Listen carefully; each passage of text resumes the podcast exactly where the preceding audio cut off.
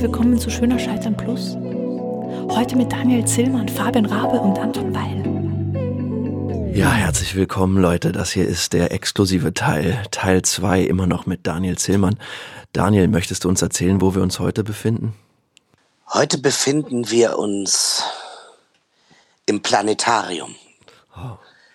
Ich habe diese seltene Phobie, die Angst vor dem Universum.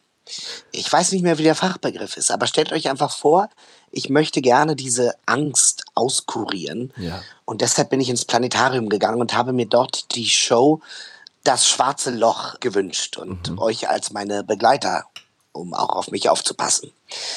Ich werde ganz ruhig. Wir lehnen uns zurück, schauen in den Himmel und die Kamera fährt zurück, ja. verlässt die Erde. Wir landen im Universum und dort sind wir jetzt schwerelos mhm. und haben. Atmen mal alle tief ein ja, genau. und wieder aus.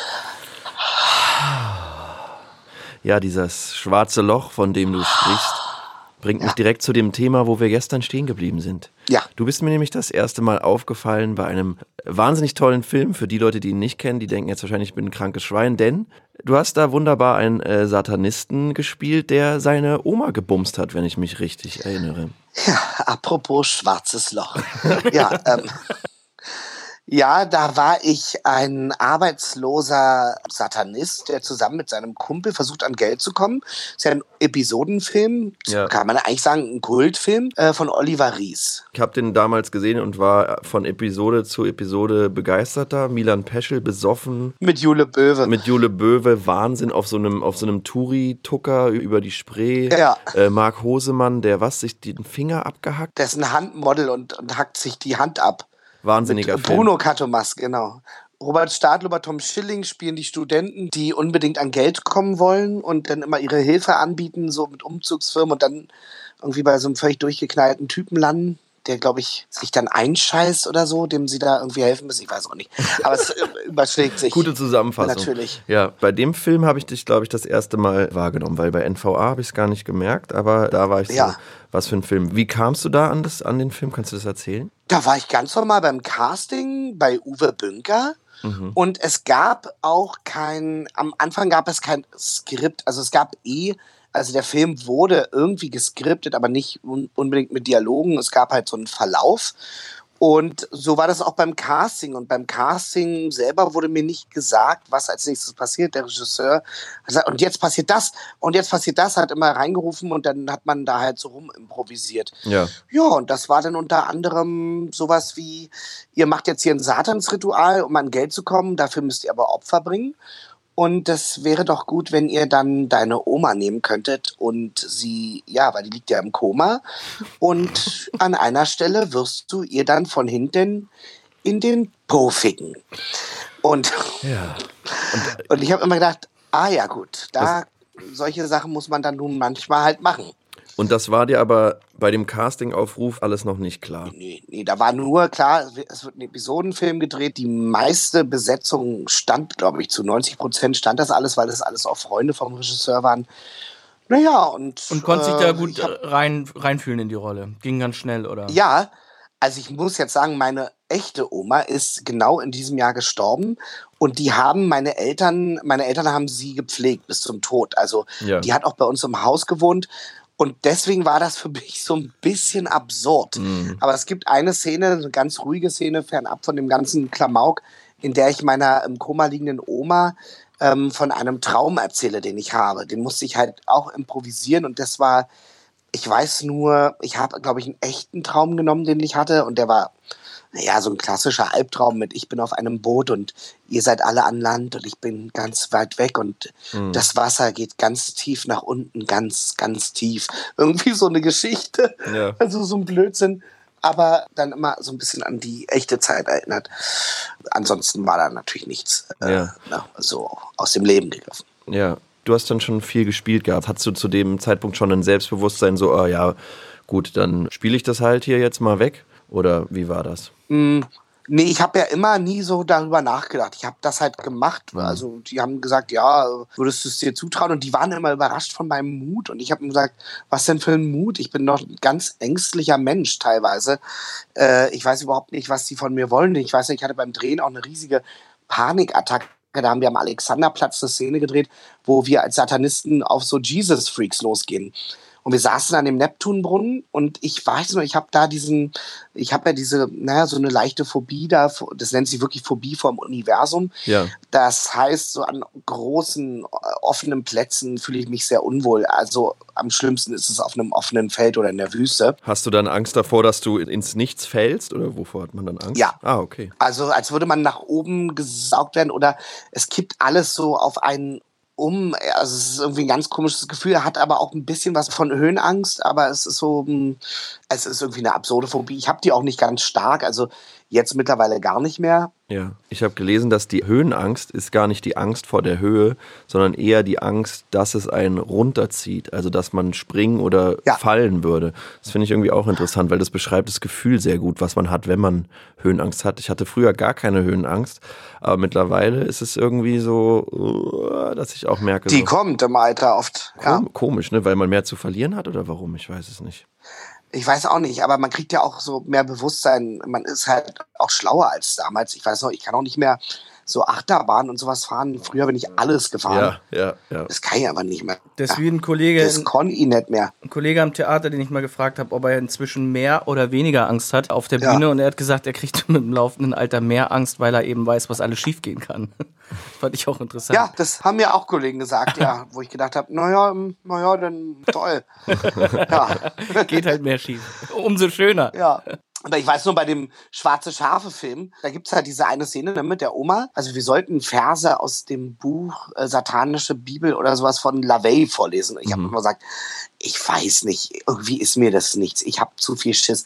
Ich, ich mach das nicht. Ich kann das nicht. Ich, ich mach das dann mit der Oma, ja, das ist schön und gut, das ist schon alles krass.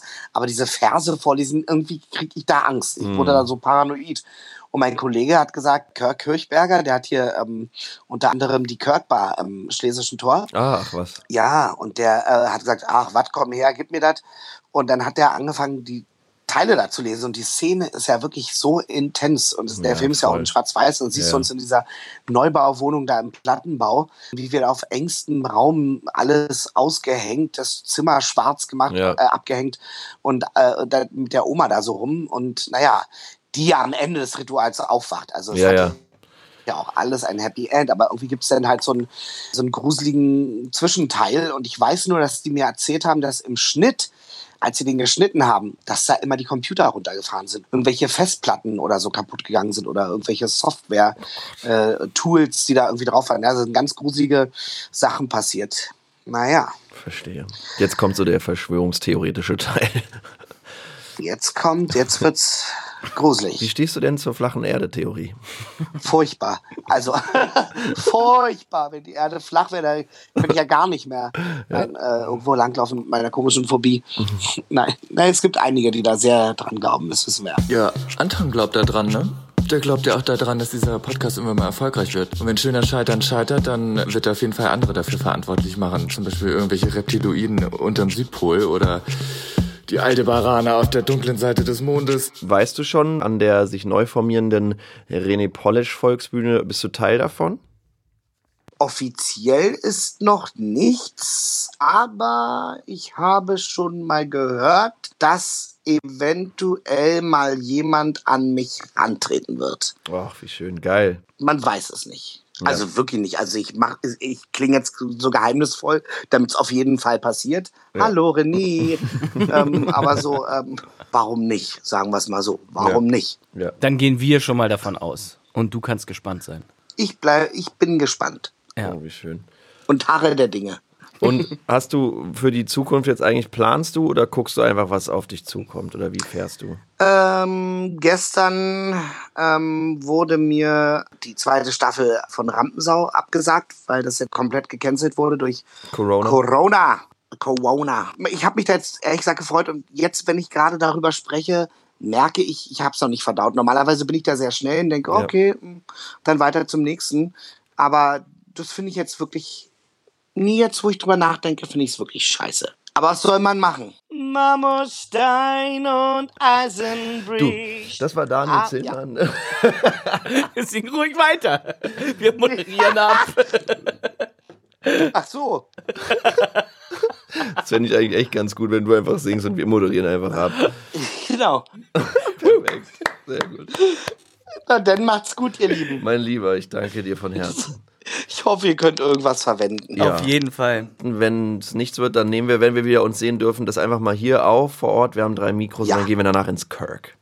Dann gehen wir ins Kirk und trinken ein paar richtig schöne Tom Collins oder Phil, nee, Tom Collins heißen die. Sehr gut. Ja.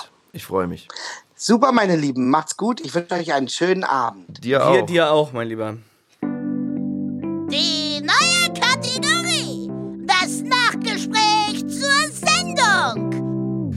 Ach so. Boah, ich bin ein bisschen überwältigt von, von der Welle an Entertainment, die uns da entgegenschwappte. Geil. Geil. Richtig gut. Ich musste an, ähm, als er die Story erzählt hat, musste ich an äh, Toni Steil, unsere Toni Steil Show äh, denken, weil das war eigentlich für mich so ein Kastorf-Moment. Also so stelle ich es mir vor, mit Kastorf, äh, mit einer Inszenierung von Kastorf auf der Bühne zu stehen, als ich die Ophelia machen musste. Lass uns das ganz kurz den Leuten erklären. Also, wir kennen uns ja, also wir haben zusammen studiert an der Schauspielschule, an der Universität der Künste. Fabian Rabe war ein Jahrgang unter mir und man macht als Teil des Diploms, ich weiß gar nicht, ist noch Diplom? Egal, bei mir war, oder Ja. bei uns war es noch Diplom, hat man auch eine praktische Komponente und da spielt man an der Universität der Künste dann sein eigenes Theater. Und ich habe eine Late-Night-Show aufgeführt. Ich habe mir einen Charakter ausgedacht im Laufe des Studiums, der heißt Toni Steil. Den gibt's, glaube ich, auch auf YouTube. Aber egal. Genau, wir haben eine Late-Night-Show auf die Bühne gebracht und es war so, als ob man quasi einer Late-Night-Show, die aufgezeichnet wird, zuguckt. Wir haben Einspieler gemacht, aber eben auch Theater gespielt. Und Fabi ist ein sehr treuer Begleiter und ist für alles zu haben und wahnsinnig toll auf der Bühne, muss ich sagen. Aber davor auch extrem zweifelnd und überfordert und will alles wissen und geplant haben und sagt gerne mal vor jeder Inszenierung, also so schlimm war es noch nie. Und so eben auch bei Toni Steil Late Night. Bei mir ist das, also ich muss ein Grundkonzept wissen. Dann kann ich auch irgendwie ähm, improvisieren. Und in dem Fall war ja auch, dass ich diese Einspieler, wir hatten so Videoeinspieler zusammengestellt, waren im Zoo und haben Sachen aufgenommen. Du musstest dich um konzeptionelle Dinge kümmern und um Kostüme. Alles, und das war komplett- Dinge. das war komplett um eine Schaukel, die ja. Auf der Bühne hängen musste und das wurde dann ja extrem viel zu organisieren. Ich Ja. musste die Einspieler nebenbei machen und habe diese Einspieler eigentlich während der Show noch geschnitten. Das stimmt, der dritte, der ist noch rausgerechnet worden, während wir schon auf der Bühne waren. Genau. Und dann sollte ich irgendwann die Ophelia aus Hamlet-Maschine spielen und ich hatte keine Ahnung, was ich mache und bin dann einfach panisch losgerannt und ich würde sagen, das ist eine der Rollen, die ich bisher am besten performt habe. Da wurde ich Ja. noch öfter mal angesprochen und die hat auch am meisten Spaß gemacht. Das ging mir ähnlich, ja. Keine Ahnung, das war, glaube ich, positiver Wahnsinn, an den ich mich auch erinnert fühle. Es ist natürlich zehn Level krasser auf der Volksbühne, aber ich glaube, der Geist ist der gleiche. Für die, die nicht äh, mit dem Beruf zu tun haben, bei uns geht das Herz auf, wenn man Daniel Zimmermann dann hört, wie er von diesen Kastorf-Proben erzählt, weil Ja. das ein Traum jedes Schauspielers eigentlich ist. Ja, oder eines jeden weiß ich gar nicht. Es gibt Leute, die haben auch total Bock auf, ich will wissen, wie die Figur tickt, ich will wissen, wo kommt sie her, wir spielen jetzt im 17. Jahrhundert, ich möchte mich da reinfühlen und so. Aber ähm, ich glaube, uns beide interessiert vor allem so eine... Vor allem der Live-Charakter Der und, Live-Charakter, und, ja. und das Miteinander mit dem das Performative ne? eigentlich. Also man und kann eben eigentlich genau das Scheitern. Dem Scheitern zuzuschauen auf der Bühne. Ja. Macht halt auch Spaß. So. Genau. Ich keine Ahnung, ich bin voll happy mit dem, was er gesprochen hat. Ich weiß nicht, wenn wir jetzt ausmachen und hören, dass es wieder Soundprobleme gibt, dann Ja, ist es wahrscheinlich müssen wir uns für den Sound von Daniel noch entschuldigen, weil wir den extern aufnehmen mussten. Und weil unten in dem Partykeller war schlechter Empfang. ja, also, genau das. Naja. Wir sagen, das war Folge Ihr wisst es besser als wir. Die ist jetzt ähm, zu Ende. Also, dann Macht's gut, ihr Lieben. bis dann. Ciao.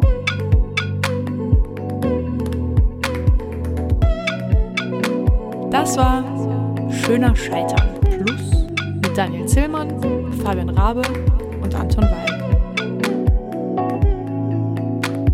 Schöner Scheitern wurde präsentiert.